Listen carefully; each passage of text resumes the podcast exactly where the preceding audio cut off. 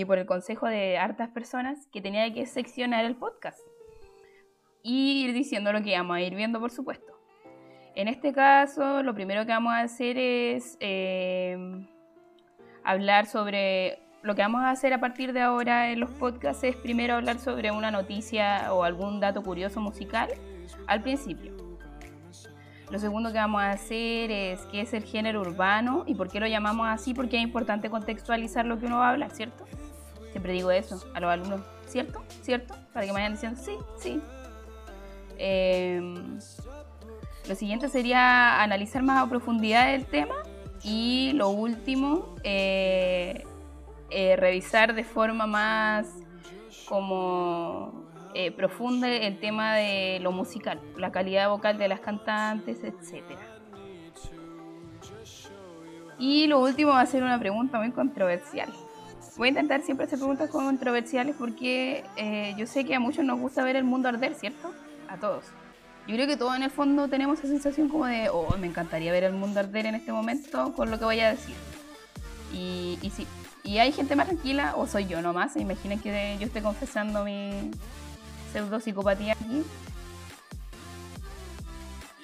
Ya, ahora está todo listo, toda la visual lista.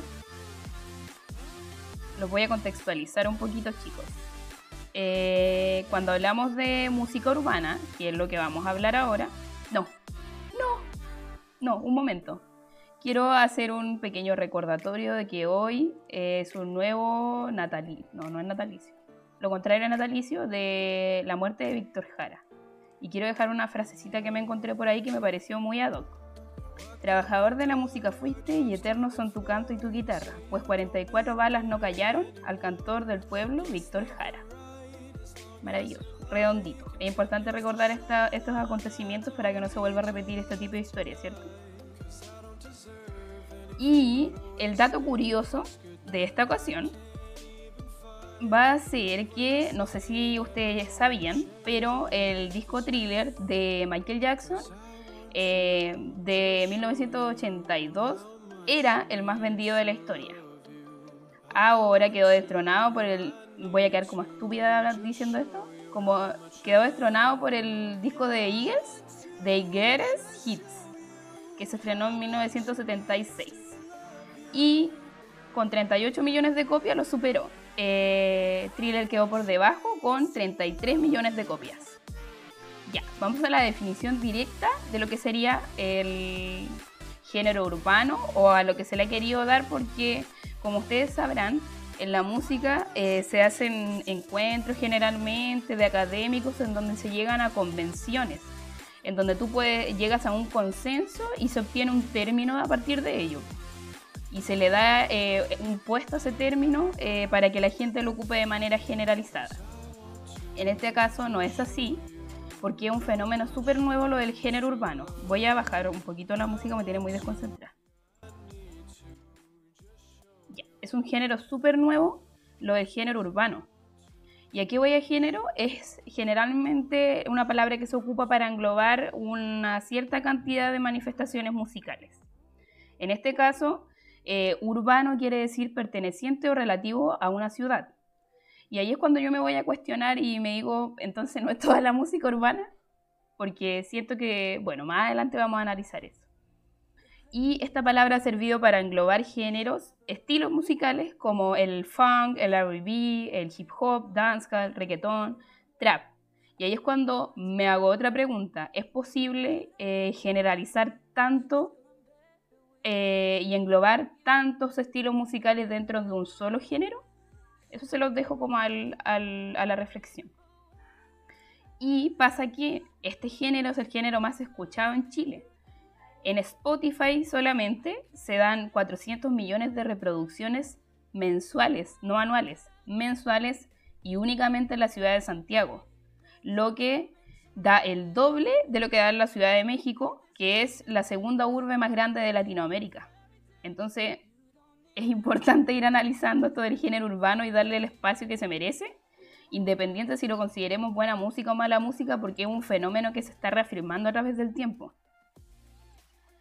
Y los artistas que generalmente se mantienen en el top 3 son Osuna, Bad Bunny, Daddy Yankee. Eh, de los nacionales tenemos a Santa Feria, eh, Mon Laferte, Movimiento Original. Y el gran fenómeno que se dio con Paloma Mami permitió que ella también se posicionara con la canción más escuchada del 2019. Y se posicionó en la lista primero con No Steady. Voy a pronunciar súper mal el inglés.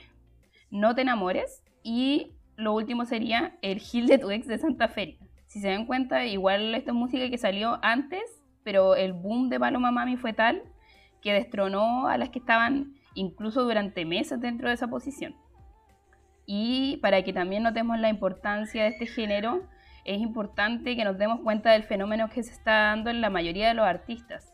Están migrando hacia el género urbano porque vende, porque es fácil de producir, entre comillas, porque no es tan difícil como juntar, no sé, una orquesta o buscar algo mucho más complicado, musicalmente hablando, a derechamente hacer todo de forma virtual.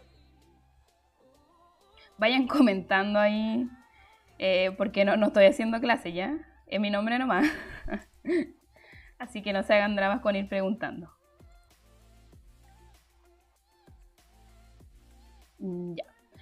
A mí me parece que este, este englobamiento tan eh, a la ligera de este tipo de, estilos musicales es un poco...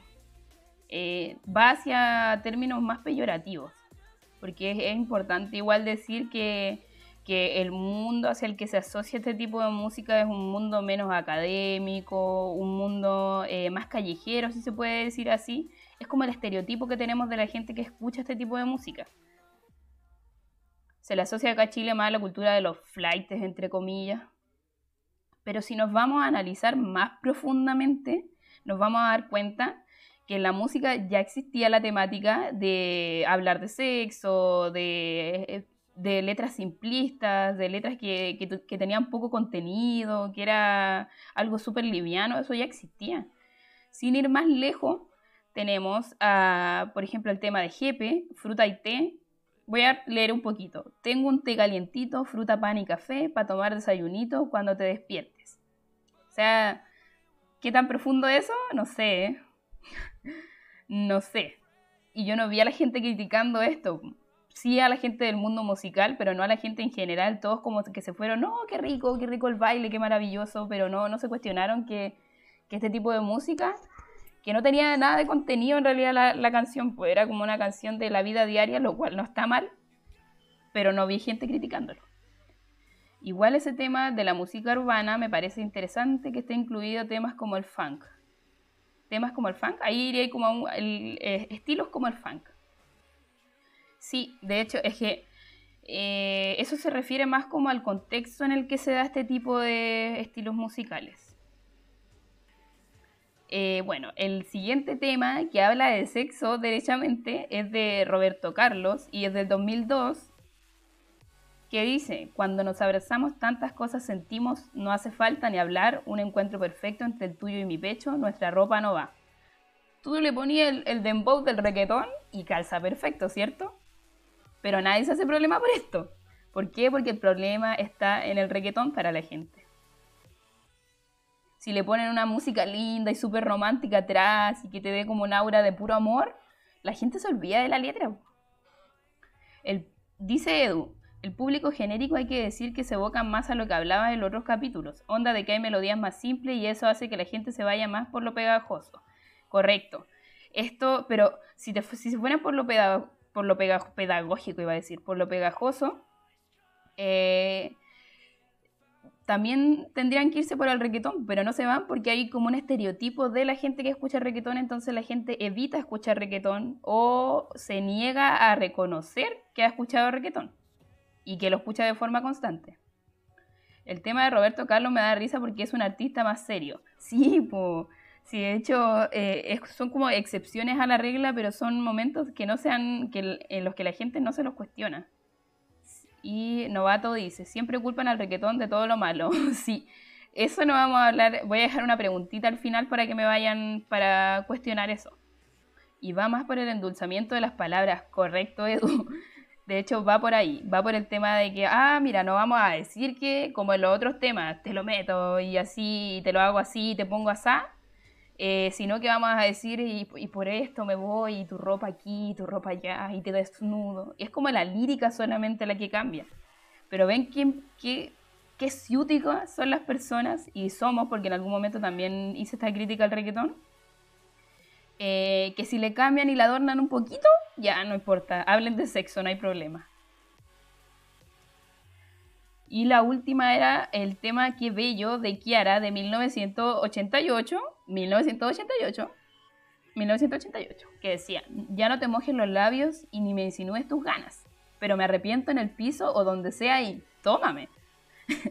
Qué bello cuando me amas así y muerdes cada parte de mí nuevamente hagan el ejercicio de meter el, dembow, tenemos reggaetón, fijo reggaetón. A ver, su perreo hasta el piso con el tema que bello, dice Novato. A ver, el Edu. ¡Ay, Edu! Me cuesta manejar el chat aquí. Igual ese tema de la música urbana me parece bastante interesante. No, no, me fui súper atrás. Me fui de nuevo. El público, no, me fui de nuevo atrás. Eh, es como el meme de poetas, onda de que quieren decir palabras súper explícitas, pero no pueden y por ende lo adornan. Exacto, pues se les permite esto. Hola, primo, bienvenido. Bienvenido, Rorrito. A ver, voy a pasar a leer las cosas a la otra parte porque si no, no puedo. Bienvenido a mi primo Rorrito. La Patti. Ah, maravilloso, Patti, qué lindo que esté escuchándome. Bienvenida. Ojo que el reggaetón dice. Ay, dice el. Juan, sí, Ojo que el reggaetón es una cosa y el trap es otro. Me refiero a que usan más el trap para hablar mal de la mujer. Eh, eh, sí puede ser, puede ser, pero yo no, no, he notado tanto eso. Yo noto que es como algo general. Un saludo y un abrazo. Gracias, Patti. Estoy con el bicho viéndote. Me está diciendo la May que me está viendo con su primo. Hola, bicho. Tanto tiempo. A ver, ya. Voy a seguir con esto. Y como pueden ver, las letras de las canciones son vistas de mala forma en el reggaetón solamente por el tema que hay de fondo, de que tiene una connotación de que la gente que lo escucha es, es gente de menor nivel, supuestamente. Y soy la tía Dani. Ah, me está viendo toda la familia, no se pasaron. Saludos, tía. Miren, lo siguiente, ahora a lo que íbamos con este podcast la idea de empoderamiento expuesta por las mismas artísticas y críticas hacia sus letras que se le han dado. Aquí voy a poner ejemplos muy específicos. En el caso de Becky G, les voy a recordar igual, eh, había un tema, eh, a mí me gustan mayores, que decía en una parte, a mí me gustan más grande que no me quepa en la boca. En algún momento ella dio la excusa de que no era eso, eh, de que tenía que seguir la frase que no se tenían que colgar solamente de esa frase, sino seguir a la siguiente y decía que no me quepa en la boca los besos que quiera darme. Pero finalmente ella misma terminó reconociendo que era así nomás, porque eso es lo que ella quiso decir. Que no me quepa en la boca y listo. ¿Y, ¿Y por qué está mal? Pues eso es lo que ella cuestionaba. Edu dice, hace un tiempo vi un tipo en YouTube que decía que hacer reggaetón es fácil de hacer porque tiende a ser reiterativo en el uso de las palabras. ¿Será por eso que criticarán tanto? Es que depende igual del reggaetón que ocupes. Mira, más que reiterativo en el uso de las palabras, siento yo que es reiterativo en las partes de la canción que se ocupan. Que generalmente, no sé, pues hay, hay temas más... Si te pones a escuchar y ya, pues un tema súper largo, donde no hay una parte A, B, y después se repite A con una pequeña variación. No, no es así, sino que es una parte completa que se desarrolla y sí, por ese lado podría verse que es un poco simplista el reggaetón pero seguimos yéndonos a la discusión de por qué está mal que hablen de sexo cuando en, la cultura ya se hablaba de sexo en la música. El segundo ejemplo sería el ejemplo de Carol G. Cuando el último tema que sacó, que lo único, o sea, yo lo único que he escuchado en la canción es que dice, ay Dios mío, qué rico, Dios mío, cuando se refiere a que la otra persona le había invitado a tener relaciones, literalmente, le dijo, que conmigo quiere tener relaciones. Eso dice. También literal, muy literal. Y en el caso de Gracie, que la escucho yo, para que sepan, si tú también tienes ganas, si, si, tú también tienes ganas, dime, si esta noche tú quieres conmigo algo más y las ganas te llaman, ¿qué harás? Lo mismo, nos vamos a algo Eh, muy, muy literal, y a qué voy con esto? Aquí las mujeres que han sido entrevistadas, las exponentes principales dentro de este género, ellas mismas han manifestado sentirse rupturistas dentro de este mundo, a pesar de que manejan la misma temática y de que tuvieron que cumplir con las mismas reglas para entrar dentro de este género.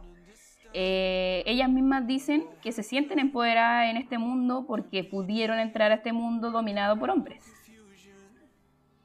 Novato dice, lo que pasa es que el requetón tiene otras palabras, otros términos de ellos que significan otra cosa y acá se copian. Las palabras tienen sus definiciones en otros países. Sí, de hecho hay mucho modismo y últimamente me estaba riendo mucho de esto, como de la, de la copia literal que están haciendo acá en Chile algunos artistas eh, del trap, del requetón, de incluso ocupar términos que se ocupan en Puerto Rico porque es su forma de hablar, como ponerle la L en vez de la R al final de las palabras y es como ya, no copie tanto, copie lo, que se puede, o sea, no, no, tampoco podéis meterte la, meterte la cultura encima tuyo para tratar de vender. Algunos lo usan para poder tener rimas al término de cada frase. Sí, concuerdo con eso, pero de todas formas el, el, idioma español ya de por sí tiene mucha, mucha variedad para poder elegir el, al escribir una canción. Es cosa de ver los temas de, de Víctor Jara, eh, no sé, pues, Cálimo, eso es verdad. no, sé qué me dijiste que era verdad, pero bacán. Creo que tenemos nuevo suscriptor o participante, no sé. O un espectador. No sé si se suscribió, ya. Y aquí voy a esto nuevamente, a la idea del empoderamiento que generan las mismas artistas femeninas, que ellas mismas manifiestan, porque es importante esto, de no tratar de, de uno hacerse la idea de lo que hace la persona, sino que darse cuenta de que ellas en el fondo siente que, que están empoderándose. Y si tú te vas a algunos temas de estas mismas artistas, efectivamente, buscan em, empoderar a la mujer. A ver, no tengo, ¿qué eso no? Es que esto es nuevo para mí. Puse alertas y es nuevo. Ah, debe haber sido que se suscribió la persona. Ya. Y entonces yo creo que es importante tomar en cuenta eh, el rol del artista y lo que él quiere manifestar. Porque tenemos que darnos cuenta que, por ejemplo, pongamos un ejemplo muy claro, cuando las tesis que hicieron, hicieron este, este tema de tomar eh, una letra, ponerle la música, hacerla más movida y aparte poner en la letra que todos eran violadores, que el violador eras tú, no te estaban diciendo que el violador eras tú porque es arte. Hay que considerar que era una eh, performance en donde estaban tratando de que tú te movilizaras. Y ahí voy yo a, crítica que hicieron algunos cantantes, algunos youtubers de directamente de que estaba mal, no, si yo no soy violador pero es que cómo eres tan cerrado de mente que tiene este límite de que la gente no puede hacer performance y que te lo vas a tomar a la literal, porque el arte no se puede tomar a la literal, tiene que interpretarse en todo sentido. A ver, voy a leer lo que me pusieron aquí. Sonó el follower, dijo el Edu. A ver, eh, yo escribo temas y como dices tú, hay variedad de palabras, no uso palabras así como fuertes, sino uso copias de palabras de los reggaetoneros, dice Novato a mí me parece ideal esto. El hecho de, que, de tener identidad dentro de este género que es tan fácil de producir es súper importante para generar un cambio. Y Cálimo dice, o por ejemplo, en Argentina lo toman muy mal y son mal pensados. Sí, sí, este tema de que, de, mira, está bien, hay temas de ellas que son súper literales, pero se basan en un tema de que ellas han creado para hablar de generalidad en torno al artista. Mira, sin ir más lejos, tenemos el tema de, de Tini y Gracie 22, que habla acerca de que la persona va a olvidar al otro, que le promete que ya no lo quiere más en su vida y listo. Pero nadie habla sobre esto, ¿cachai? Porque la controversia vende y el porno también. No olvidemos eso. Tenemos el tema Mala Fama de Dana Paola, donde ella dicen que le tienen eh, la gente le tiene mala por el hecho de ser una persona más libre y que no se quede con uno solo, sino que sea una persona que se cuestione para estar con alguien. O sea, tiene un trasfondo la letra. Tenemos, por ejemplo, el tema de Gracie, que ahí tengo que recordar ahora cómo se llama. Que se llama A mí no. En este tema ella le dice a su ex que ya no va a, volver a caer nunca más. Y le dice que no va a volver a pasar, que ya todo va a cambiar. Es como una burla. El estribillo es una burla a lo que siempre dicen. Y siento yo que lo que buscan estas eh, artistas es quitar la imagen de que la mujer es una suelta, eh, de que la mujer eh, no tiene derecho a mostrarse, o de que si la mujer se muestra con un escote, eh, también está aludiendo a algo y aquí tenemos que hablar directamente del machismo que aún existe en la industria del género urbano, porque no podemos negar esto.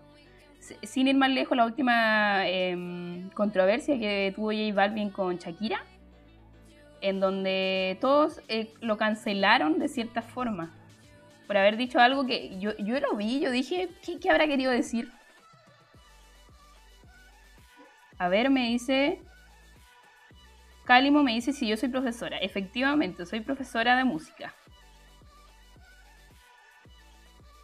¿De dónde me ves, Cálimo? Ahí me, vayan dejándome, coméntenme de qué ciudad me están viendo, ¿ya? Y lo siguiente, si, si se acuerdan de Dice Novato, igual los otros son algunos videos que hacen de los mismos temas más provocadores aún. Sí, sí, es qué, qué importante esto, lo voy a hablar en, en un momento más. Súper importante. Mira, y cine, bueno, voy a decir sin ir más lejos, se me pegó esa muletilla en el podcast de hoy. Eh, de hoy. Miren, si nos vamos a la figura principal dentro de la ruptura del género urbano y quien irrumpió dentro de este género de forma eh, muy, muy previa a lo que se está desde Colombia a Bogotá, no, que no me deja impactada. ¡Qué bacán! ¡Qué bacán! Maravilloso, bienvenido Cálimo y ahora eres un meloso, ¿ya? Los seguidores aquí son melosos. Si se acuerdan eh, de la canción de Ivy Queen en la que ella dice yo quiero bailar, yo quiero sudar, y pegarte en cuerpo rosado. Yo te digo, sí, tú me puedes provocar, eso no quiere decir que para la cama hoy, ¿cierto?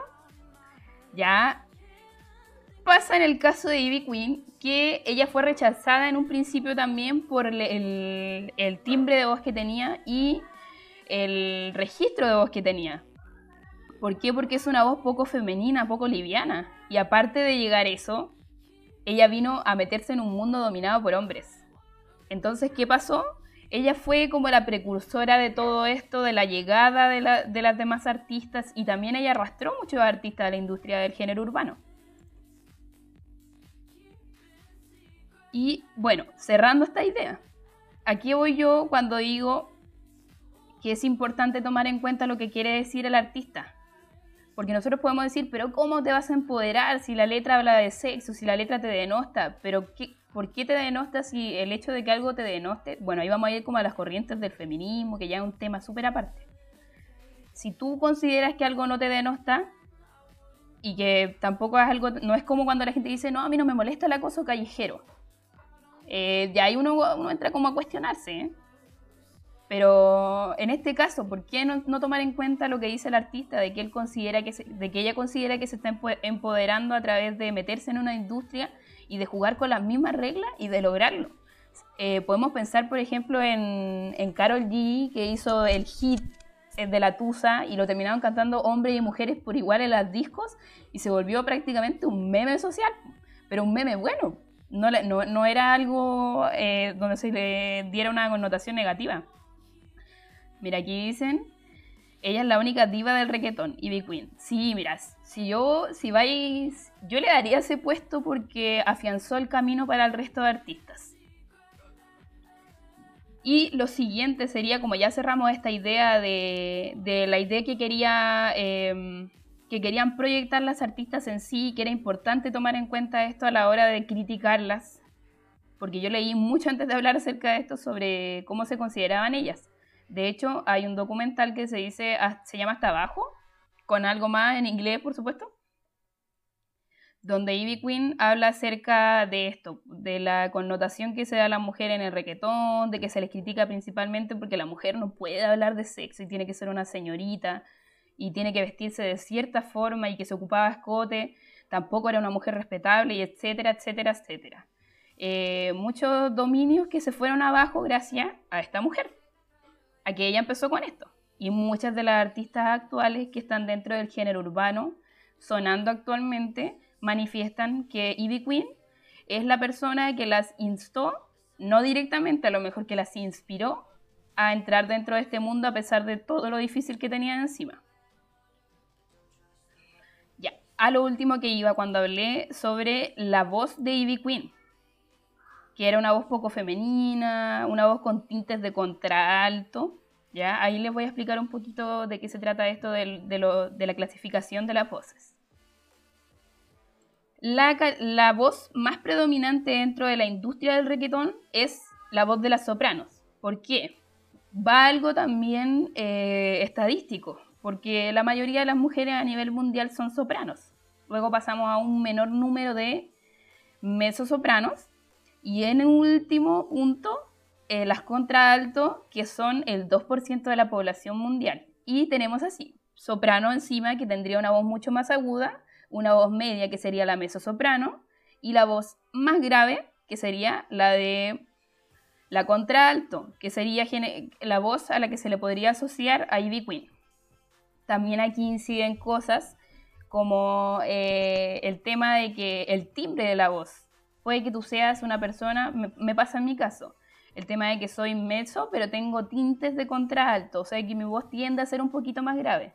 Es importante tomar en cuenta esto y no solamente la cantidad de notas que yo puedo dar, o sea, la tesitura de mi voz, la, de la nota más baja a la más alta, es importante eh, considerar eso y aparte el timbre de la voz, lo que le da la identidad a mi voz. Dice Novato, hay temas de reggaetón que si en verdad son algo más fuerte donde se habla de todo. Sí, sí, pero hay uno como que puede cuestionarse ya voy a escuchar esto, ya no lo escucho, se acabó. Porque la industria tiene tanto para elegir que si no me gusta algo, ¿por qué no paso de largo y no lo consumo simplemente? De hecho, ahora con, con la era de la información, en donde tenemos tanto acceso, es demasiado simple tratar de, de evitar algo que no te guste puedes hacerlo hasta a través de algún moderador. ¿Ya? Y a lo que voy.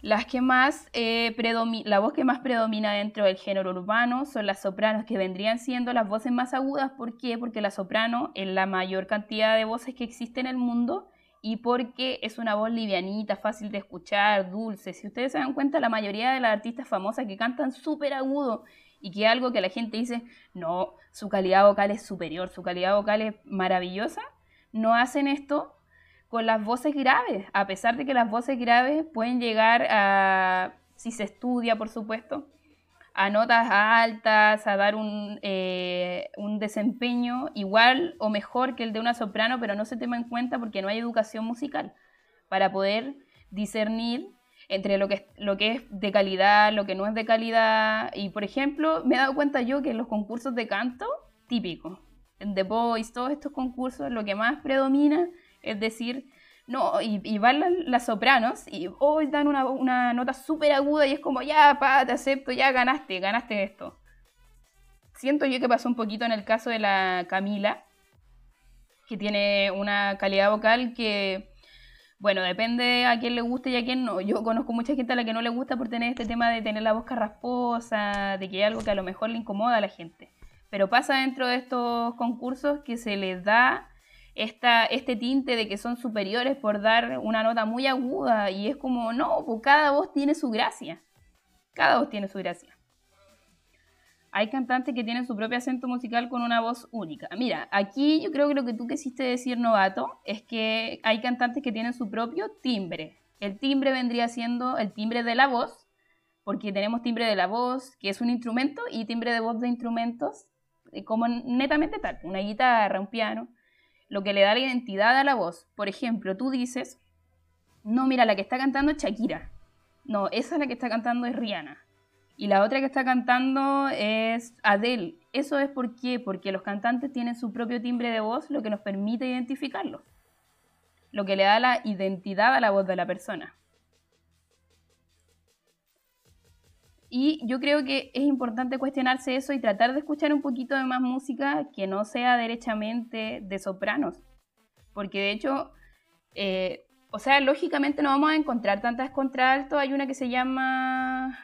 Uy, eh, eh, ya, voy a dejártelo por acá en el chat en un ratito, cuando pueda. Em, es una cantante que y es, es cuático porque la gente suele decir esto de, no, miren, escuchen esta voz, es voz de hombre.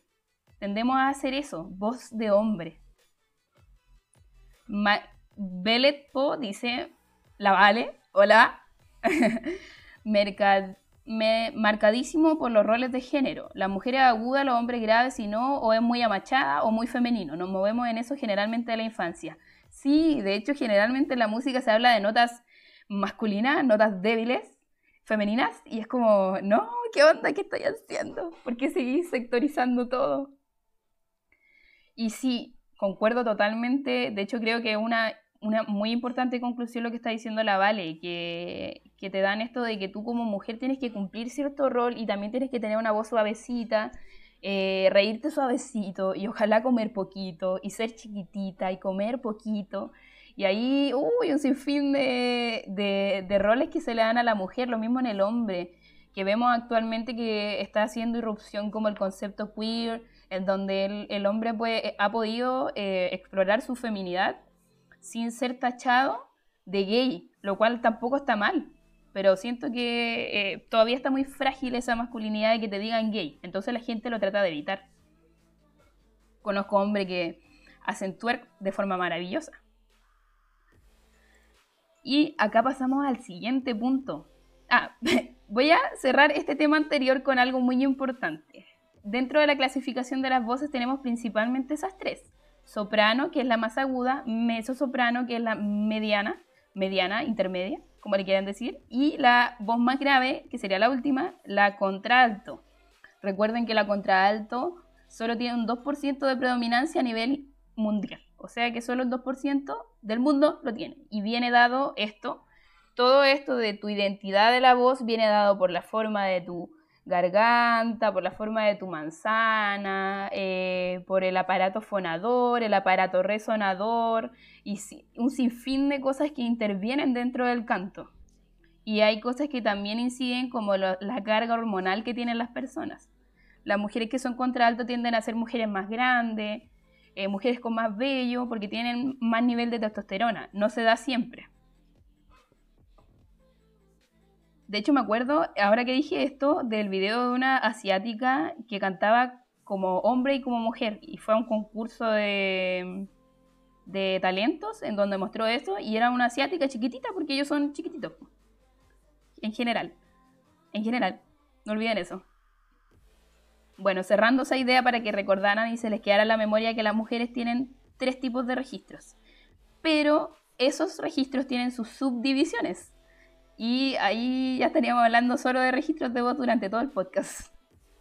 Lo siguiente a lo que quiero ir y quiero criticar de cierta forma es que la industria del, género urbano de la mujer se está dando mucho esto de la estética Kardashian. Si se han dado cuenta, eh, bueno, debe ser porque ella misma hizo famoso este tipo de maquillaje, el contouring, de, del que el highlight y todo esto, todo este término en inglés. Eh, pero siento yo que se está dando mucho esto de que todas se están pareciendo y como que me, lo cuestiono mucho porque es como están luchando por un lado eh, con este tema de, no ser eh, silenciadas en este mundo de la música del género urbano, pero sin embargo se están metiendo en una misma estética y están pareciéndose todas iguales sin dar mayores un mayor, mayor bagaje, un mayor, una mayor riqueza dentro del género. Eh, que, no, que nos genere decir, mira, sabes que está súper distinto este video de este otro video, pero no, me pasa que pasa el tiempo y veo a las mujeres dentro del género urbano y veo lo mismo, el aumento de labios, que marcar aquí, que verse lo más Kardashian posible, si esto, si es, es cosa de que vean a las Kardashian y es como estética Kardashian. Y también se da mucho esto del tema de, aparte de las operaciones, eh, los videoclips son la mayoría súper similares, están algunos porque eh, hacen como eh, una apología a la droga, al alcohol, a la excentricidad, eh, a la opulencia, al tener muchos. Típico que uno ve un, video de tienen que haber, de hombres definitivamente tienen que haber mujeres en pelota, mujeres operadas, mujeres de estética Kardashian. Es algo que se da de, un nivel general. Y cuando nos vamos a la mujer, yo me, he podido dar cuenta de que los videos también están siendo muy iguales. Este tema de que, no, miren mis joyas, mi opulencia, miren todo lo que tengo. Y, siento yo que, que se puede dar distinto. Y también se está dando esto como de la forma de vestir. Y ahí yo siento que también puede ser un tema de, de que quieren trans, eh, traspasar esta barrera de que ciertas formas de vestir son para ciertas personas de cierto tipo, porque también tenemos que dejar de encasillarnos dentro de esto. Siento que yo en ese sentido eh, apoyo mucho el tema de la vestimenta, de que las mujeres se muestren con poca ropa si quieren, que se muestren sensuales dentro de sus videos. Es algo súper positivo, creo yo. Pero el tema este de, de, que la visual se repita dentro de todos los videos, eh, no sé, no, no, no es algo que me agrade mucho, pero a mí creo que pueden ir dejando sus opiniones si piensan algo distinto. Y, oh, llegué al final. ¿Qué? A ver, ¿cuánto ha durado esto? Va a ser mi podcast más cortito, parece. Creo que no logro ver cuánto ha durado. Bueno, ya. Ah, 45 minutos. Ya, y aquí voy a la última pregunta que puede dar para mucho porque yo soy docente. Entonces puedo hablar horas y horas sobre esto. eh, bueno, creo que voy a cerrar un poquito el tema este de que es importante nuevamente tomar en cuenta lo que quiso decir el artista a partir de lo que hizo.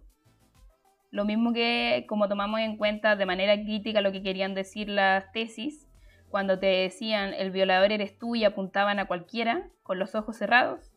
Creo que eso es importante tomarlo como una performance y como una intención. Y lo mismo con la música. ¿Qué quiso decir el artista con esto? Ya, puta, quiero saber qué quiso decir, entonces voy a buscar qué quiso decir. Generalmente cuando se generan controversias de este tipo con las artistas femeninas, ellas suelen hablar de esto porque de todas formas venden. Y a lo último que vamos es, a ver, dice Novato, para los videos musicales más movidos colocan mujeres más provocadoras y para la romántica mujeres más serias. ¡Uy, qué loco esto sí! Concuerdo completamente con esto. Sí, porque se supone que, a ver, ¿cómo lo digo sin que ofenda? Porque hay unas mujeres para pololearla y mujeres para tirar, según la gente. No es una realidad, es la realidad impuesta actualmente. Hay como tipos de mujeres. Y siento que yo, yo no he escuchado a ninguna mujer hablar de esto. Una mujer decir, oh, ¿sabes qué? Este, este cabro está para pololearlo y el otro para lo otro. Nunca he escuchado esto, pero lo he escuchado mucho en los hombres. Qué interesante, qué interesante esto. Me gusta que me hagan pensar, me gusta. Y lo último a lo que voy, ya que cerramos la idea esta previamente de, toda la estética que rodea al universo musical del género urbano de las mujeres y, de cómo han sido criticadas y de que la letra, de verdad, eh, ya había letras así que solamente se cuestiona a lo mejor por el hecho de ser mujer, si tenemos que tomar en cuenta esto. Voy a decir la palabra prohibida, patriarcado, la palabra que a muchos les molesta. Y voy a la última pregunta. Yo escucho mucha gente hablar sobre el requetón mal. Hablar mal sobre el requetón. Ahí arreglé la frase. Y decir que no es una música sana para los niños. Que no es una música que debiese ponérsela a los niños. Que los niños no debiesen escuchar esto. Mira, está mi hermano. Hola José. Mi hermano, mi hermano como que me está escuchando doble porque está allá en la cocina y está acá. ya. ¿Qué pasa aquí? Aquí yo me cuestiono por qué es el deber de la industria musical cuidar lo que haga tu hijo. Es como que cuando hacen juegos, de hecho no piensan en, hoy saben que vamos a cuidar esto porque nos pueden ver los niños o no, no vamos a poner... Porque, y de hecho se ofenden por esto, pero no por juegos en los que salen, no sé, cortes, juegos de alto contenido gore. Es como, no sé, si, te si vas a cuestionar la música, que algo que tú puedes restringir más encima, no sé qué tanta responsabilidad le cabe a la industria. Eh, y también, por ejemplo, en los colegios se da esto de que ponen música en, los recreos a través de parlantes, pero ¿quién elige esa música? No es el problema de que exista, a ver, hay un dicho, déjenme recordarlo. Eh, la culpa no es del chancho, la culpa es del que le da de comer. Eso. Yo creo que eso engloba toda esta idea de que no es culpa de la industria que exista música de este tipo, sino que es culpa del adulto que no sabe mediar la información y, y filtrar esto para los niños, porque ya de partida un niño de, no sé, un niño de 7 años no debería tener acceso a, si va a tener acceso al celular tiene que tenerlo de forma restringida, ¿cierto? Y se puede, se puede con configuraciones específicas. Entonces no, no es responsabilidad de la industria, ni del profesor, ni de nadie estar filtrando esta información. Nosotros como profesores sí tenemos eh, un currículum que nos indica qué tipo de música tiene que escuchar el niño, eh, te propone qué tipo de música tiene que escuchar, te da un listado, te ofrece partituras. Eh, entonces, en ese sentido, el profe ya sabe mediar. Pero ¿por qué la industria tiene que mediar lo que escucha tu hijo, lo que ve tu hijo, si eso, los dispositivos por los cuales tu hijo va a ver esto, son mediados por ti, comprados por ti y elegidos por ti? Dice Novato, aparte en algunos videos musicales no muestran mujeres cuando el ritmo es de tiraera. Ellos lo llaman así para provocar a los demás. A ver, no entendí eso. ¿De tiraera? ¿Qué sería tiraera? Ahí para que me expliques. Ya, allí yo creo que voy a dejar esa pregunta, si me la quieren ir respondiendo, para que vayamos terminando el podcast, porque ahora va a ser más cortito. Me gustó, porque pude acotar la información. La pregunta era, ¿Es responsabilidad de los artistas limitar su contenido o es responsabilidad del cuidador del niño? Cuidador en general porque reconozcamos que hay distintos tipos de familia, que no solamente tienen padre, madre. Ahí para que vayan dejando sus aportes. ¿Hay ocho? ¡Uy, qué loco! Me gustó, me gustó, chicos. Y tenemos un nuevo seguidor. Y ahora me notifica, lo logré, lo logré. Bueno, les voy a dejar la reflexión esa, de que si realmente quién tiene la responsabilidad, si la, realmente la culpa es del chancho o la culpa es del que le da de comer. Tiraera significa ir a la pelea, pero con música a ver si responde el otro. Ay, ya, mira, había un término que se ocupaba dentro de las bandas instrumentales que se dan en, en festividades como la tirana, no sé si mi hermano me va a poder recordar eso. Cuando tú le tocabas y el otro intentaba tocar más fuerte para ver quién ganaba. Yo siento que es como, es como lo mismo. Ya, a ver, se fue la música. Ya, vamos a reproducir de nuevo y creo que nadie se acuerda de lo que puse. La May, a ver, May, amada, amada amiga. Ah, que no hay mujeres que se tiren como música entre ellas como Residente y Coscu y eso, creo. Mira, sí, también. También pasa, Caleta, que como que entre mujeres colaboran mucho. O que solo no las muestran. Sí, yo siento que entre mujeres colaboran mucho y hay una competencia súper cuática entre los artistas. De hecho, vi una foto que no la entendí porque escucho género urbano, pero no, no a tanta profundidad así como para cachar la subcultura que hay dentro de ella. Eh, donde decían esto de, de que como que Coscu era el papá de no sé quién y bla, bla, bla, bla, bla, bla, bla, bla. No, nunca entendí. A ver si Novato me puede explicar ahí un poquito. Después me va a costar mucho cortar esto. Contrapunto le decían a eso de choque de banda de bronces. Bien, Carlitos. ¿Cómo te digo? Ito Carlione. Carlitos. Sí, se llama contrapunto cuando empezaban a... Ahí lo puso él, choque de bandas. Intentaban competir entre quién sonaba más fuerte para lograr como una supremacía por sobre el otro. Puso novato, la culpa es de los grandes ya que no tienen su control. Sí. Le vuelvo a repetir la pregunta si es que llegaron recién. Se cortó, soy yo. Eres tú, May. no se me ha caído, porque si no me hubiera notificado. Y si llegan a aparecer dos streams es porque se cortó realmente. dejo la pregunta nuevamente. ¿Es responsabilidad de los artistas mediar el tipo de información que dan a través de las canciones o del cuidador del niño?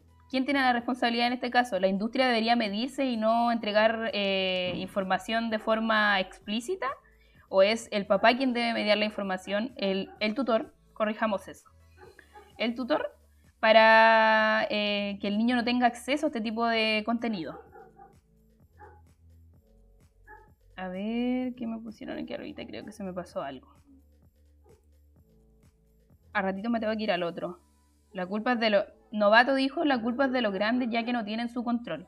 Exacto, mira, de hecho yo eh, hoy día mismo compartí una herramienta que es la herramienta que ofrece Google, el control parental, para hacer que los niños no tengan acceso a su celular o medio tecnológico o smartphone o como le quieras decir, eh, a partir de cierto horario para que el niño desarrolle el sueño, ¿cierto? Para que mantenga eh, su, su, ciclo circadiano y todo este tema. Y si está en los medios, ¿por qué no se ocupan? Eso es lo que me, lo que me cuestiono yo. Novato dice lo que quiere decir que hubieron problemas por comentarios entre Residente y Tempo por un comentario de Residente hacia el género urbano y Tempo le tiró a Residente en un tema y Residente le hizo lo mismo. Ah, ya fue como una pelea de ¿qué dijiste de mi género? No, tú qué dijiste de mi género. Toma, toma. Sí, fue como una pelea de niños, niños chicos. Pero ahora son amigos. Ah, mira. A lo mejor fue mero marketing. Es importante cuestionarnos esto. Como lo que está pasando ahora en plataformas como TikTok. Como esto de somos pololos, pero no somos pololos. Pero somos amigos y no somos amigos, ya. Y, ahora me fui, pero no me fui de verdad. Y así. Es raro, no, no me gusta esa plataforma. A ver. La May dijo, uy, pozo. Puta, mira, a mí no se me caído el stream, pero voy a hacer una pequeña confesión. Yo hace una semana me cambié a Claro, era Antel, y me cambié a Claro, me compré una cajita de Startup BAM, y eso me hace tener una conexión estable, pero ahora de hecho estoy transmitiendo con datos limitados. se me va a acabar. Y lo peor es que no sale cuando se me va a acabar. Entonces estoy jodida por ese lado. Miren, ahora que queda un poquito de ratito y como que logré tocar la mayoría de los temas de forma súper acotada, si quieren me pueden hacer preguntas y en este ratito voy a ir explicándoles un poquito sobre las clasificaciones de la voz, de las voces en general. Ya miren, en las mujeres tenemos, como ya les había dicho, tenemos a la soprano, que son la voz superior, y es importante también que sepan algo. a veces, dice Novato, a veces las tiraderas son de competencia de quién tiene más plata, joya y etcétera. Sí, este tema de como de la opulencia dentro del género urbano, del auto deportivo, que la joya, que el bling bling, que esto, que lo otro. Si estar dentro del género urbano implica eso. De hecho, hay pocos artistas que yo veo que, que no, no, abusan de esto y hay un artista que me gusta mucho en ese sentido y aparte últimamente está sacando temas como como más, eh, más tranquilito, más hacia la reflexión, que es Gracie, una de las que nombré aquí dentro del, del podcast. Voy a dejarlo ahí escrito porque su nombre se escribe medio raro. Gracie. Y yo la escucho constantemente. Ya, miren, tengo el papelito aquí, miren, torpedo. Pasa que ahora que ya pude explicar el resto de las cosas, eh, dentro de las voces hay subdivisiones y subdivisiones así como infinitas que ni siquiera están clasificadas porque no podemos clasificar todas las voces como no podemos clasificar todos los tipos de inteligencia y etcétera, etcétera, etcétera. Tenemos eh, las mujeres a la soprano que es la voz superior, eh, la voz media, que es la voz de soprano, y la voz más grave, que es la de contralto, que como ya les había dicho, cumple el 2% de la población mundial, o sea que casi no existen. no, no vamos a decir eso. Eh, y esto viene dado por diferentes cosas, como la longitud de las cuerdas vocales, la tensión que se genera en ellas, y es importante saber que, una mujer, por ejemplo, nunca va a cantar igual que un hombre. Se puede parecer. Entonces, esto de como decir, no, esa mujer canta como hombre, tratemos de evitarlo en nuestro lenguaje. Dentro de los hombres Tenemos al tenor, que es la voz superior que se asemeja un poquito a la contralto de la voz de las mujeres. Luego tenemos al barítono, que es una voz media dentro de los hombres, y al bajo, que es una voz grave, que también debe tener una proporcionalidad como del 2% a nivel mundial. Son muy poquitos y en los coros y estas agrupaciones tienden a reemplazarlos por barítonos que tienen una tendencia hacia el bajo, que tienen un timbre más oscuro. Y de las sopranos, para que vean que son como definiciones infinitas, yo el, texto que leí tenía como 15 clasificaciones, subclasificaciones de las sopranos. Eh, las más eh, generales son de coloratura, ligera, lírica, dramática, y esto viene dado como por la eh, capacidad que tienen de mover la voz de cierta forma. O si tienen la voz con, color, con un color más clarito o un, voz un, un color más oscuro. ¿Qué pasa con los que cambian la voz cuando cantan? Eso vendría siendo como un, recurso solamente, pero la voz en sí, eh, ¿o te refieres a la gente que habla de una forma y canta distinto? Bueno, ahí él, puso qué pasa con los que cambian la voz cuando cantan. Y pasa mucho. Gente que, que uno dice, ¿en serio eres tú el que estaba cantando? O gente que canta súper grave. Me refiero a de la de Gueto Ay, no sé, de la Yeto. Mira, no tengo idea quién es, pero creo que, creo que sí tengo. Eh, un loco que como que pone la voz así como de, de creo que se llama. Pero esto vendría siendo como más un, recurso, más que todo. No es como que cambie la voz en sí, porque uno no tiene como la posibilidad de cambiar la voz. Tienes la posibilidad de darle apoyo o no a la voz. Eso sí sería algo muy posible. Y eso haría que tu voz cambiara. Por ejemplo, cuando hay personas que tienen algo que se llama diafragma laxo, eh, yo, súper autorreferente. Y eso genera que cuando uno hable, porque no apoya el diafragma, que es lo que divide el tórax del abdomen, el músculo que divide el tórax del abdomen, cuando uno no realiza el apoyo ahí mientras habla, tiende a tener gallitos, a quedar ronco.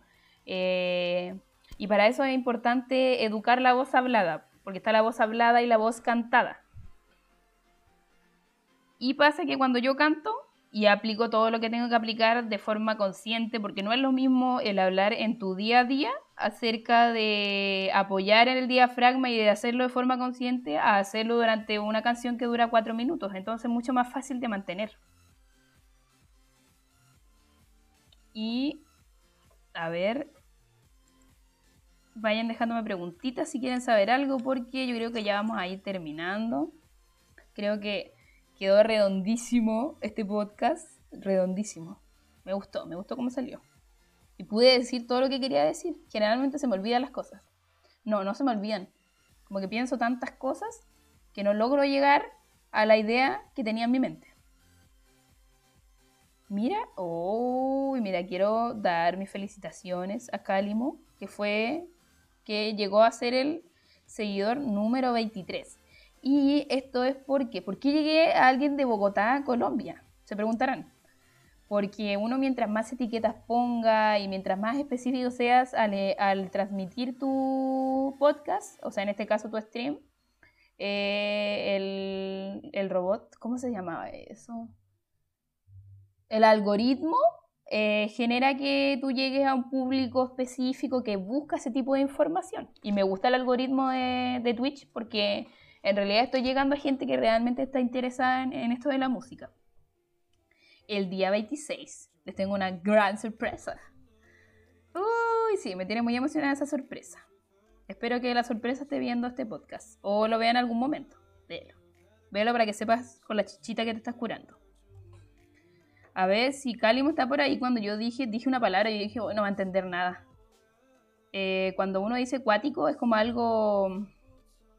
¿Cómo se puede definir? ¿Cómo defino cuático? Eh, a ver, ayúdenme. Ayúdenme con un sinónimo de cuático. Cuático. Eh... Ay, cuático. Vamos a buscar en San Google ahora sinónimo de cuático. Mis datos lloran, mis datos lloran en este momento. Divertido, extraño, diferente, alaraco, que ya volvería a ser chileno, cuadillento. Em, bueno, ya. No, no hay como mucho. Es algo así como. Es como extraño, súper brígido. Brígido sería otra cosa chilena. A ver, dice Novato, yo en mi caso he ido a conciertos de reggaetón de algunos artistas y la verdad cantan igual. Mm, mira, ¿sabéis qué me pasa? Hay artistas, yo me dedico, me dedico de cierto impactante. ¿Qué cosa impactante, vale? Eh, yo me dedico cuando, en mi tiempo libre un poco a escuchar esto porque me quería saber realmente si las artistas que yo estaba escuchando cantaban de verdad. Y pasa que al menos en las mujeres se da mucho esto de que sí cantan. Hay una sola artista de las que nombré que no me, no me tinca mucho su voz, que es la Becky G, que siento que tiene una voz un tanto débil. Y siento que hay algo que me cuestiono mucho, que esta, esta como, como idea que quiere dar de que tiene una voz suavecita, como de niña, como que me, me da cosas. ¡Ay! Me estresa eso. Como que no, eres, eres mujer, no, no cantes como niñita. Eh, y sobre eso, de que los artistas cantan igual, en este caso todas las artistas que yo nombré, las he escuchado cantar en en vivos, eh, en videos, eh, en vivo en conciertos, que no es lo mismo porque hay una... Es importante también darse cuenta de que cuando uno canta intervienen diversos factores, como el, el, nivel de nerviosismo que tienes. Ah, ahí dijo la Vale, sí, la Vale la todo Cuático puede ser como impactante. Sí, de hecho hoy, lo, que, lo que dije hoy día lo ocupé como impactante. Cuático es igual a impactante, ¿ya? Para los que vean esto. Pasa, por ejemplo, eh, Neti Natacha canta súper, súper bien. Eh, tiene un dominio de la voz bien, bien definido.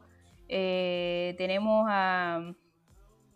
O Brígido, Brígido sí, Brígido también.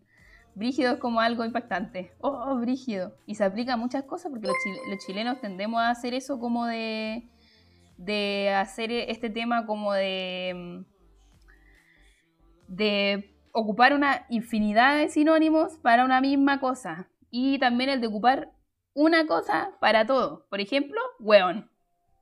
¿Me pueden decir ustedes qué significa weón? ¿Y en qué áreas podemos aplicar eso? Que no necesariamente es un garabato o una ordinariez o una grosería. Grosería internacional. Muy bien. Sí, po, weón. Ya, sí. Sí, weón. Sí. Y es como decir, sí, po, weón nomás. Pues es como una cosa que le agregamos. Así como da toque chileno. Le vamos a agregar un, su merquencito, weón. A ver. Oye, tenemos un nuevo seguidor. Bienvenido. A ver, ¿quién es? ¿Quién es? Vamos a ver quién siguió. Oye, ahora vieron eso, vieron que estamos producidos. Allá, allá, allá arribita salió una alerta. Ay, voy a llorar. A ver. Ay, se me perdió. Ya, yo creo que aquí estamos yéndonos en la conversa, así que vamos a estar un ratito así. Vayan comentándome qué les parece, qué les ha parecido el, stream. Y Semeco. No, no voy a leerlo, no voy a leerlo porque ya caché que era una ordinaria. No voy a leerlo. Oye, de hecho, a mí me pasaba que yo hago conversatorios dentro del colegio por lo que dije, oh, sabéis que podría hablar, porque yo hablo caleta. Podría hablar dentro de un podcast y hacer mi propio podcast. Y yo le decía a los alumnos, te sales, de la videollamada y vuelve a entrar con un nombre decente. Porque pasa que hacen eso. El nombre, ¿cómo, ¿cómo te ponía así? No sé si sentirme mm, bien o mal porque alguien se puso ese nombre. Bueno, pero no, no me debe seguir a mí nomás, ¿cierto? Ya, a ver. Oye, no me, pusieron más aplicaciones para el, para el término weón. Tienes infinidad de aplicaciones. Tenemos, por ejemplo, por ejemplo, déjenme pensar. Em, invítame mejor a hablar del género urbano, dice novato. Oh, sí, igual podría ser, pero tengo un gran problema que tengo que solucionar antes del 26 cuando venga el invitado. ¿Qué pasa? Que el Edu me va a ayudar. que no puedo solucionar esto de, de, que transmitir la videollamada y que salga así decente, así como se ve aquí, maravilloso, un programa 2.0. No, no logro hacerlo. Y quiero lograrlo, no quiero que salga la captura de mi pantalla donde salga mi ordenador y todo, es como... Se merecen mucho más que eso. Los melosos merecen más que eso. Melosos y melosas. Meloses. Ay, no sé, me cuesta, me cuesta mucho hablar así. Pero tampoco no me, no me molesta que la gente hable de manera inclusiva. De hecho, una vez leí que no se le decía lenguaje inclusivo, sino que lenguaje no binario. Y, ay, no sé, no me voy a meter en ese universo porque es como infinito. A ver, a ver, a ver, a ver. Oye, vayan diciéndome las aplicaciones de este garabato, no garabato, de esta muletilla, no muletilla, de este, mm, ¿cómo se llama? Modismo chileno. A ver, pasa que, weón, se puede aplicar a demasiadas cosas. Sí, pues, weón, cuando le sumamos es como el P. El, bueno, nosotros tenemos nuestra propia versión del P, tenemos el PO. Bueno, no, que no queríamos que fuera P, vamos a hacer PO. Otra de las mujeres que cantaban era el grupo La Factoría. Ese, no, ¿cómo, era? Sí, pues era. ¿Hice algo? No, me, estoy yendo a la. A ver. La Factoría. ¡Factoría! Sí, Factoría es un clásico, po. Un clásico. Sí, po. Hice alguna vez. Sentiste algo lindo por mí, perdóname. Muy buena. Eso me trae recuerdos de la infancia. Aunque no me dejaban salir, pero me trae recuerdos. Y cuando estaba saliendo estaba leyendo. Para hablar en este podcast, no. No, pero igual tengo más, más material para dar gracias a que estaba haciendo otras cosas. A ver, ya, yo creo que no me respondieron mal la pregunta que hice, así que no, no, no lo estoy castigando. Solamente eh, es para que vayamos terminando porque cumplimos la hora. o sea, empezó el stream a las 8, pero finalmente terminó empezando tipo 8.10, así que estamos como en la hora. ¿Tienen alguna duda? ¿Alguna proposición? ¿Alguna algo que quieran decir? ¿Tuvo malo? ¿Tuvo bueno? La culpa no es del chancho, la culpa es de que le da de comer.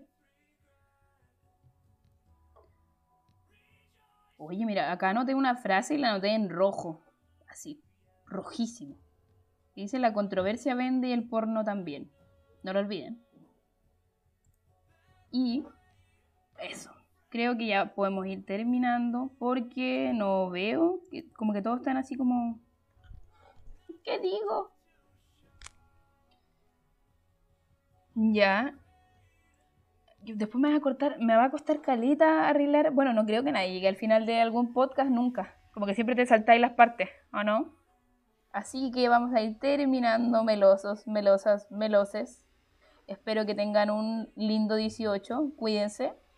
Les dejé en Instagram, Instagram. Les dejé en Instagram recomendaciones sobre cueca no institucional, que es como como creo yo que se le podría llamar. Eh, aquí, breve historia de la cueca. Eh, en el periodo de la dictadura se le dio mucha más importancia y relevancia a la cueca, eh, como la cueca de típico La Consentida, estos grupos de Miramar, creo que hay uno que se llama, típico, típico, el Guatón Loyola, y así, y así, y así podemos seguir. Entonces, ¿qué hice yo? Les dejé Em, recomendaciones en las historias de Instagram sobre cuecas. Si ustedes quieren más, eh, igual la pueden, me pueden decir mediante direct y yo les voy dejando más recomendaciones porque la cueca chilena, chora, brava, como se le conozca, creo que es importante aceptar que a, a lo largo de Chile tiene diferente connotación, entonces para ir definiéndola y me van diciendo. Igual estuvo buena la conversa y felices fiestas igual. Oye, sí, mira, a mí el 18 me fascina. Yo toco, tocaba con mi papá y para mí los 18 son como maravillosos porque mi familia es guasa y yo soy guasa y así estamos. Y somos del campo. Y bueno, en las historias les dejé ahí para que conozcan a, a mi gallo. Ese gallo es de la casa, el gallo Claudio. Y ahí les dejé recomendaciones de música para que intenten a lo mejor escuchar cueca diferente y se vayan deconstruyendo musicalmente. Porque esto es importante también, deconstruirse personalmente y también lo que escuchamos. Y a medida que vamos complejizando lo que sabemos de la música, que es lo que yo quiero que pase acá, que aprendan un poquito de música, todo lo que se pueda, también vamos a ir siendo críticos con lo que escuchamos. Porque no es que, como por ejemplo, que yo escuche reggaetón y yo diga, ay, bueno, esto es una obra maestra, esto se pasó. No es que yo diga eso, yo sé que no es, no es muy complicado, que, que tampoco tiene mucho esfuerzo detrás, pero también valoro harto esa pega como de la gente de hacer hit, de sonar, de lograr que posicionarte. No sé si han escuchado dentro del reggaetón cuando dicen eh, Obi on the drum. Eso no es algo que, no es una compañía, no es algo así, es una persona que últimamente está logrando hacer hit, hitazos dentro de la industria urbana. Entonces creo yo que la música donde tiene que estar nomás. La música, como he dicho en los podcasts pasados, es algo funcional, aplicable a diferentes situaciones de la vida y hay que tomarlo como tal. No decir, esto es malo, esto es bueno. ¿Por qué no? No podemos ser así de tendenciosos en la vida y de... Estamos acostumbrados a hacer esto de de, de lo binario. Como se habla en el género, estamos acostumbrados a decir esto es lo A, esto es lo B, y también esto es lo C, lo D, lo E. ¿Por qué necesitamos sectorizar y necesitamos clasificar? Porque nos es más fácil. Pero no lo hagamos más. Eduquémonos en ese sentido y eduquémonos para que la música también lleguemos a hacerlo. Ya, entonces chicos, espero que pasen un feliz 18 para... Mm, a ver, ¿cómo se llama el nuevo seguidor? Para Cálimo también, que tengas un lindo fin de semana. Acá en Chile estamos celebrando las fiestas patrias. Así que espero que tengan todos unas lindas fiestas patrias. Cuídense el hígado, cuídense el páncreas. Cuando vayan a tomar consejito, consejitos de la profe Melissa, tomen agua. Tomen agua siempre. Y por favor no sean ignorantes y digan, me voy a tomar una michelada porque con eso se me pasa la caña. No, no hagan eso. La caña es deshidratación. ¿Qué es la deshidratación? Falta de agua. ¿Qué tiene que hacer para hidratarse y dejar de estar curado y con náusea y todas esas cosas? Tomar agüita. Así que lo invito a tomar agüita, a bañarse y escuchen música todos los días. Ese va a ser el cierre de este podcast. Escucha música. Escucha la música, siempre. Y si necesitas recomendaciones y si quieres saber más de algún género musical, me habla también porque podemos ir haciendo pequeñas cápsulas. Y si toman, no conduzcan, por supuesto, y no salgan de la casa, ¿si por qué van a salir? Pueden hacerse sus tontos terremotos de un litro en la casa. Todo en la casa. Ay, mi May me habló. Bueno, la, la May estaba aquí, pero después de muchas ocasiones en las que tomé agüita de Hugo. A ver, voy a dejarle ahí la agüita de Hugo. Les voy a dejar una recomendación de agüita. Ahí cada quien sabe cuál es su agüita de Hugo, ¿cierto? A ver, creo que ah, debe haber algo malo por aquí. Ya, no. Es que cuando me llegan notificaciones en medio del live, eh, me voy a la... Porque es como que me dicen, ¡te caíste! Te veis mal, se quedó pegado. Y es como, ¿qué dice ahora? Pero gracias, claro. No, ¿qué gracias si le estoy pagando? Hagan, me están dando el servicio porque estoy pagando. Y punto. Entonces, eso. Espero que tengan un excelente fin de semana. Fin de semana. Fin de semana. Y que lo pasen bien, sean felices, cuídense, traten de estar bien. Si no puede dormir, tómese una agüita de yo, una agüita de Melissa, de profe Melissa. Y traten de estar relajaditos nomás. Busquen su propio lugar de tranquilidad. No busquen en Google, por favor. Quiero estar tranquilo. ¿Cómo dormir? como aquí lo otro. Hay especialistas en el tema, entonces tratemos de, si nos es tan fácil gastarnos 60 mil pesos, 70 en pura estupideces, no nos va a costar nada en gastarnos en algo de nosotros, ¿cierto? Que nos va a hacer bien. Traten, traten de no automedicarse. Y eso. Tomen agüita, tomen agüita. Ya. Hasta aquí llegamos, melosos, melosas. Espero que tengan un lindo 18, que la pasen bien. Voy a seguir subiendo recomendaciones. Bueno, ya falta un día para el 18. Así que voy a subir las recomendaciones mañana a los que no me tienen, a los nuevos seguidores. Ay, mira, nuevo seguidor. A los nuevos seguidores que no me tienen, les voy a dejar mi Instagram. Porque ahí yo voy subiendo todas las cosas que voy consiguiendo, ¿cierto? Eh, si logré hacer un overlay nuevo. Overlay es todo lo que ustedes ven alrededor de aquí. Todo, toda esta maravilla. Y acá atrás hay un género, miren. Ahí, ¿ven?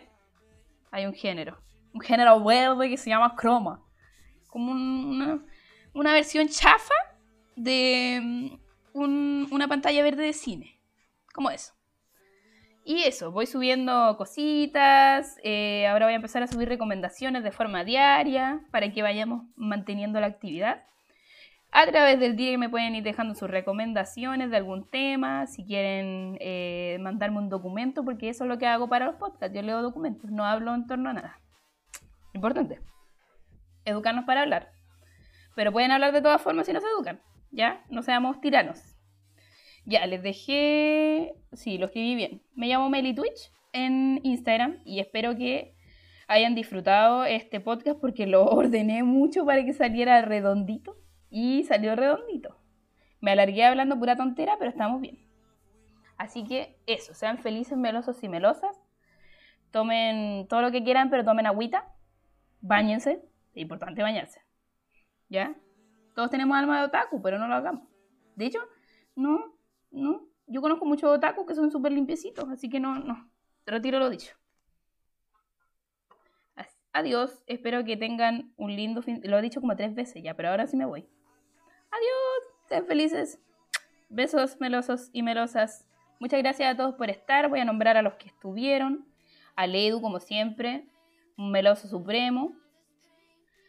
Eh, Mr. Chai, el Nico, que probablemente se fue como al principio, pero estuvo.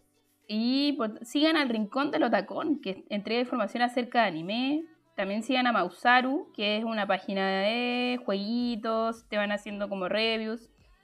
Em, eh, gracias Novato, em, el Rorro ya lo saludé.